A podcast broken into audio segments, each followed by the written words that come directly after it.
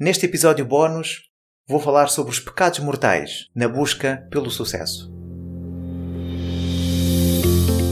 Olá e sejam bem-vindos ao podcast Par, Escute, Ajuste. O meu nome é Luís Barbudo e criei este podcast para ajudar a ajustar a forma como agimos e reagimos ao que nos acontece nas mais diversas situações e desafios que a vida nos oferece. Espero que goste e ajuste.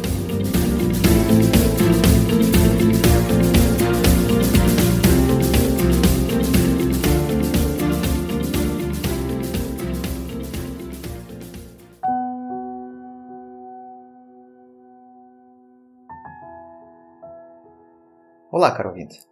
O episódio de hoje é um bónus. Ainda do livro As 25 Leis Bíblicas do Sucesso, encontramos no seu início os diferentes pecados, pecados mortais, na busca pelo sucesso. E começamos com o primeiro: o pecado da pressa. Diz nos Provérbios, do capítulo 16, versículo 32: Melhor é o homem paciente do que o guerreiro. O pecado da pressa vem aqui igualar o pecado capital que é a gula, o primeiro pecado. O desejo insaciável, muito além do necessário de comida, bebida ou de drogas. Na busca pelo sucesso, a gula manifesta-se na pressa em consegui-lo e, após alcançá-lo, na incapacidade de se sentir satisfeito. Acontece muito que nós temos sempre muita pressa de atingir algo e de recolher o fruto e de colher o fruto eh, das nossas ações e dos nossos investimentos. Na Bíblia, um dos conceitos fundamentais é o serviço, não o enriquecimento. Repare que as pessoas de maior sucesso no mundo são aquelas que se concentram no trabalho, no sonho, na vocação e na realização de atividades úteis. O dinheiro é e será sempre uma consequência. Diz a Bíblia que quem tenta enriquecer depressa não ficará sem castigo. Provérbios, capítulo 28, versículo 20. Não pense que Deus irá lançar um raio sobre essa pessoa ou puni-la por mero capricho. O que acontecerá é que ela estará a desobedecer a uma lei espiritual e, ao adotar um comportamento negativo, sujeita-se a sofrer as suas consequências. Mais vale um bom nome do que muitas riquezas. Provérbios, capítulo 22, versículo 1. Sucesso é ter uma reputação, um histórico de bons trabalhos prestados e bons resultados produzidos para si mesmo, para a sua família e para a instituição onde trabalha.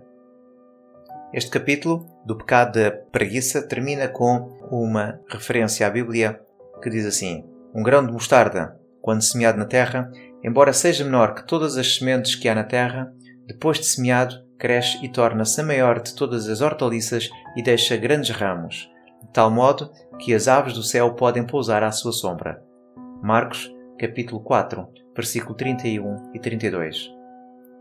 Portanto, não tenha pressa. E para o antídoto para não ter pressa, poderá ser o seguinte: número 1, desenvolva a paciência. Número 2, aproveite o que pode parecer uma demora para adquirir mais conhecimento e experiência. E lembre-se de que a direção correta é mais importante do que a velocidade. Jean-Jacques Rousseau termina dizendo: A paciência é amarga, mas os seus frutos são muito doces. E passamos para o segundo pecado, o pecado da avareza. Porque o amor ao dinheiro é a raiz de toda a espécie de males, e nessa cobiça alguns se trespassaram a si mesmos com muitas dores. Timóteo, capítulo 6, versículo 10. A avareza é o apego excessivo ao dinheiro. Mas na busca do sucesso, esse pecado ganha um contorno mais amplo e refere-se a qualquer relação doentia com o dinheiro, seja por lhe darmos muito valor, seja por o desprezarmos.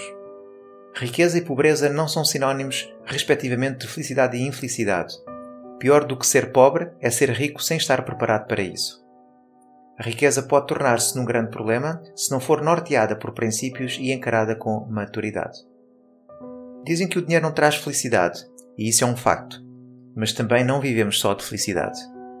Não pagamos a conta da luz com felicidade, nem o seguro de saúde com um sorriso. O dinheiro tem o seu lugar nas nossas vidas e nada melhor do que ele para resolver certos problemas práticos do cotidiano, como contas e despesas. Não se deve dar valor de mais ao dinheiro, nem de menos. E o que é que a Bíblia ensina sobre isto? Primeiro, a não amarmos o dinheiro e não o tornarmos uma prioridade na nossa vida. Podemos tê-lo, até muito, mas sem que o amemos. O dinheiro é um bom escravo, mas um péssimo senhor. Mateus, capítulo 6, versículo 24 a 27. Aprenda a ter uma relação saudável com o sucesso e o dinheiro, nem os amando nem os desprezando. Assim, eles servi-lo-ão a si também. E o antídoto recomendado para este, este pecado da avareza é o seguinte: primeiro, desenvolve uma relação saudável com o dinheiro, evitando ser sovina, ganancioso, perdulário ou pródigo. Número 2. Tenha princípios e maturidade para administrar a riqueza com equilíbrio. Número 3. Não encare o dinheiro como a prioridade da sua vida. Muito importante.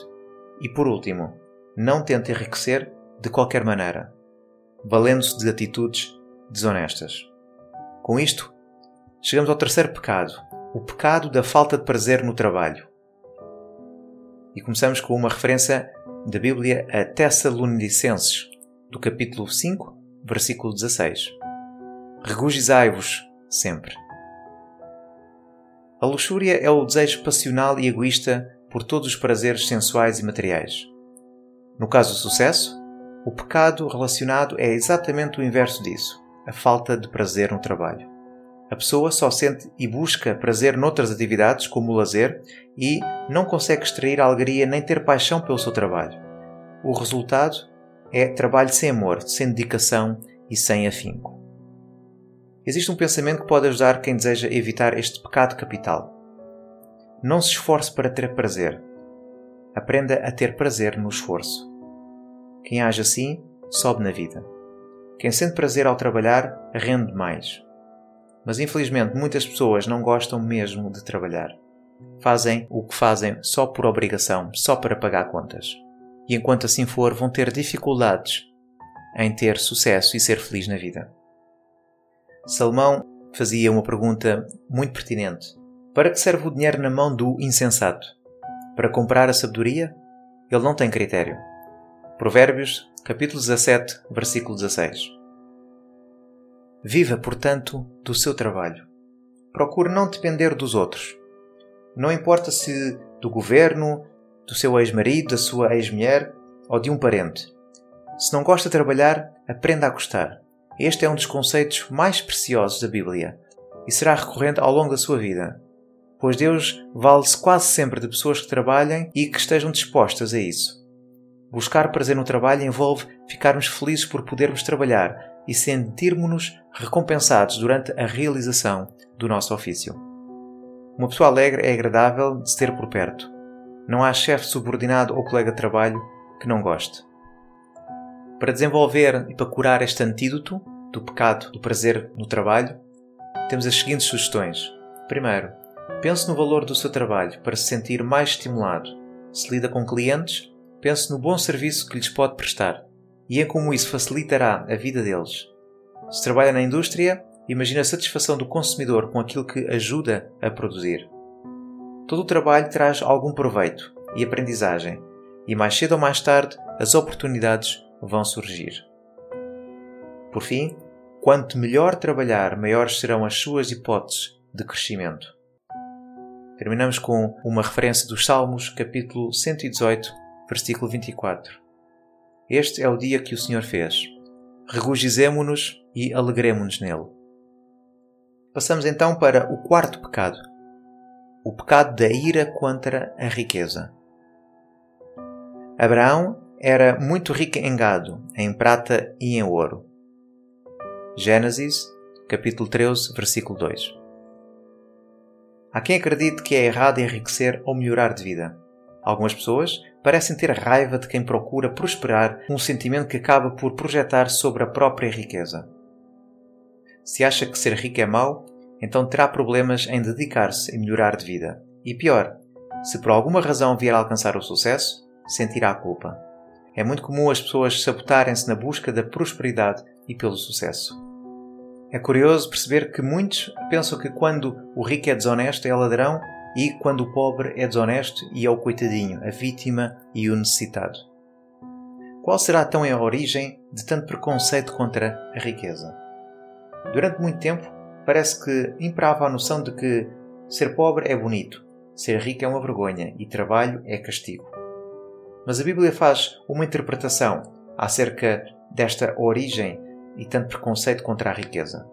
No capítulo 19 do livro de Mateus, Jesus menciona que é mais fácil um camelo passar por um buraco de uma agulha do que um rico entrar no reino dos céus. Esta passagem induz muita gente a pensar que ser rico é perigoso ou complicado. Só que o mesmo Jesus, mais adiante, diz: para o homem é impossível, mas para Deus todas as coisas são possíveis. Isto significa que um rico pode, sim, entrar no reino dos céus. Na verdade, Jesus aponta neste excerto um aspecto fundamental a ser superado pelos ricos. Se prosperar mediante o trabalho, fosse mau ou feio, não haveria a recomendação bíblica de aproveitar os ganhos do seu trabalho, como vemos em Eclesiastes, capítulo 5, do versículo 18. Assim, descobri que o melhor e o que vale a pena é comer, beber e desfrutar o resultado de todo o esforço que se faz debaixo do sol durante os poucos dias de vida que Deus dá ao homem, pois essa é a sua recompensa. A Bíblia, por sinal, tem vários conselhos para quem é rico. Em geral, não se sugere que a pessoa abra mão da sua riqueza, mas que a administre de forma correta e generosa, que seja honesta e humilde, e que não ponha a sua confiança na incerteza das riquezas. Para fechar este capítulo, terminamos com três sugestões para este pecado da ira contra a riqueza. São eles os antídotos. Tenha como modelo e fonte de inspiração pessoas ricas e de sucesso que merecem a sua admiração, por serem competentes, honestas, trabalhadoras e generosas. Número 2. Não tenha vergonha de querer melhorar a sua vida. E por fim, livre-se da mentalidade de que é mais honrado ser pobre do que rico Visualize todas as coisas boas que poderá proporcionar a si próprio e aos outros ao prosperar. Roberto Shiniashiki diz: Se tem vergonha da sua meta, ela não vai acontecer. Chegamos ao quinto pecado, o pecado da inveja e da cobiça. Como referência aos Provérbios do capítulo 28, versículo 22. O invejoso é ávido por riquezas e não percebe que a pobreza o aguarda. Existe uma lei bíblica segundo a qual não se deve cobiçar, mas não existe uma que diga diretamente não tenha inveja. Cobiçar é desejar o que é do outro e é contraindicado nos Dez Mandamentos. Já a inveja é pior, é incomodar-se com o que os outros têm.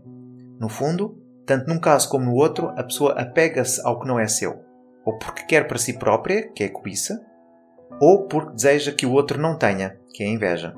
Ambos os sentimentos são extremamente negativos para não incorrer neste pecado, o melhor antídoto é a virtude do desapego. Existe uma parábola no livro de Mateus sobre o generoso proprietário de uma vinha que resolveu pagar a mesma quantia tanto aos trabalhadores que se tinham empenhado mais como aos que se tinham esforçado menos. Quem trabalhou mais reclamou, embora tenha recebido exatamente o valor que devia. A grande questão foi o incômodo por outros terem trabalhado menos e recebido a mesma quantia. Repare no que diz o proprietário no final. Não me é permitido fazer o que eu quero fazer dos meus bens? Ou tu has de ter maus olhos porque eu sou bom? Mateus capítulo 20, versículo 15. Isto aplica-se inclusive à preocupação que alguns têm em relação a quanto os colegas de trabalho ou conhecidos ganham. Isso é problema deles. Cada pessoa deve concentrar-se em melhorar profissionalmente para ver na sua vida as repercussões positivas do seu esforço. E os antídotos recomendados para este pecado são: concentre as suas energias no seu trabalho e em ambições positivas para si. Trabalhe por tudo aquilo que deseja, sem se permitir ficar ressentido com o esforço que terá de fazer e muito menos com o que os outros possuem. E por fim, comemore sinceramente quando alguém melhorar de vida e torne isso como exemplo e fonte de motivação. na filosofia dos sábios do Havaí, diz: abençoa aquilo que quer. Chegamos ao penúltimo pecado, o pecado da preguiça. A preguiça faz cair num profundo sono e o ocioso padecerá de fome. Provérbios, capítulo 19, versículo 15. Existem pessoas que sonham com ganhar dinheiro da mesma forma que o povo de Israel ganhava o seu maná no deserto. Esperam que Deus faça chover ofertas de emprego ou riquezas que mande o sustento diariamente para que possam permanecer na sua zona de conforto, estagnadas, sem fazer nada. Traduzindo, são aquelas pessoas que querem receber o seu salário no final do mês sem trabalhar. Conhece alguém assim? O que lavra a sua terra fartar-se-á de pão, mas o que segue os ociosos é falta de juízo. Provérbios capítulo 12, versículo 11. E outra versão deste mesmo versículo diz que quem trabalha a sua terra terá fartura de alimentos, mas quem vai atrás de fantasias não tem juízo. O preguiçoso não tem lugar no mercado de trabalho e só se mantém no, no emprego até que seja descoberto ou possa ser substituído. Para que o sonho se torne realidade, não pode haver preguiça. É preciso organizar-se, planear e, faça expressão, arar a terra. Nas fantasias, a pessoa fica apenas a imaginar, normalmente soluções milagrosas ou que dependem da sorte ou de terceiros, e não faz nada de concreto. Uma pessoa que fantasia muito em geral não termina nenhum projeto porque não gosta de executar. Quando começa a fase de execução do trabalho intenso, ela parte por uma nova fantasia, maior e melhor. A história da formiga e da cigarra é outra parábola que relata muito bem este pecado da preguiça. E no final deste capítulo, os autores sugerem quatro antídotos. Primeiro, comece a disciplinar-se. Crie um planeamento que defina ações e prazos e cumpra-o. Segundo, pense nos frutos que vai colher quando vencer a preguiça e conseguir realizar os seus sonhos. Terceiro, não fique à espera que as oportunidades caiam do céu, nem a fantasiar que vai ganhar a lotaria ou ter uma ideia genial, sem que precise de fazer qualquer esforço. E por fim, mãos à obra. Ike Batista remata com o seguinte: A diferença entre o sonhador e o realizador é que o segundo faz acontecer. A realização é a concretização. O sonho é apenas matéria-prima.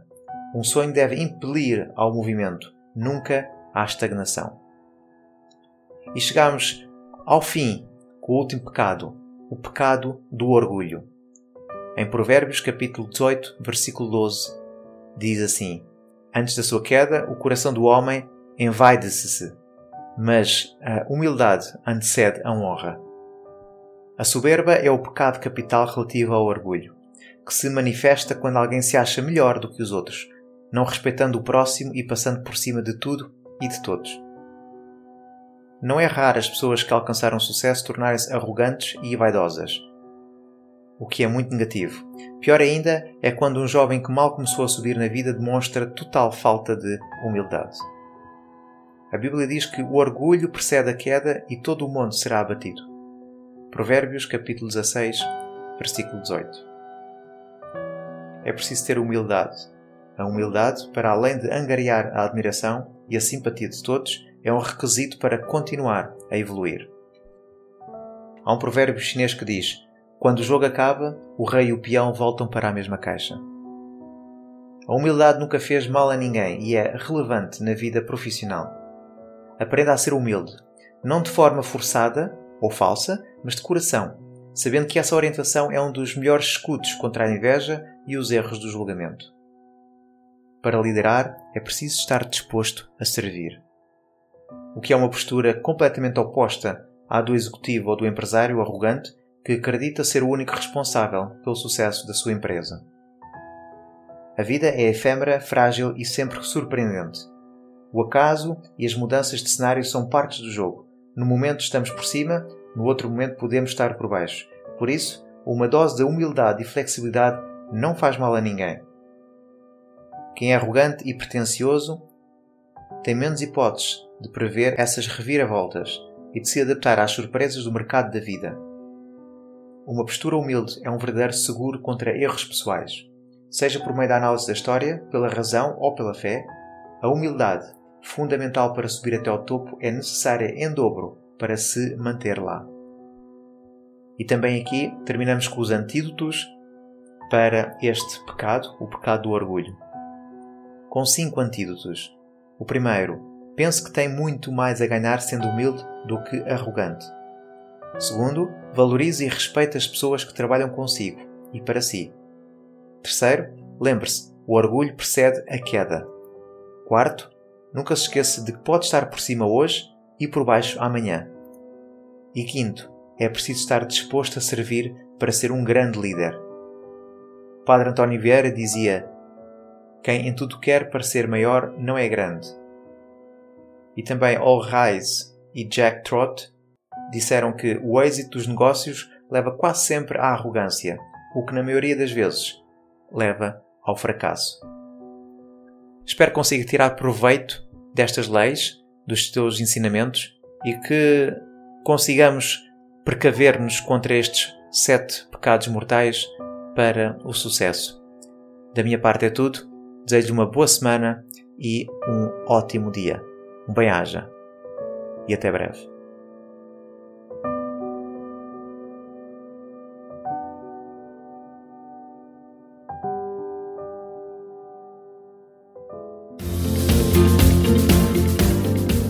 Foi mais um episódio do podcast Pare, Escute, Ajuste. Espero que este conteúdo seja útil e uma mais-valia para o seu dia a dia, porque se vive melhor quando está bem. Então pare para sentir, escute o seu coração e ajuste a forma como reage ao que lhe acontece. O meu nome é Luís Barbudo e poderá encontrar mais ajustes em www.parescuteajuste.pt. Um bem-aja para si.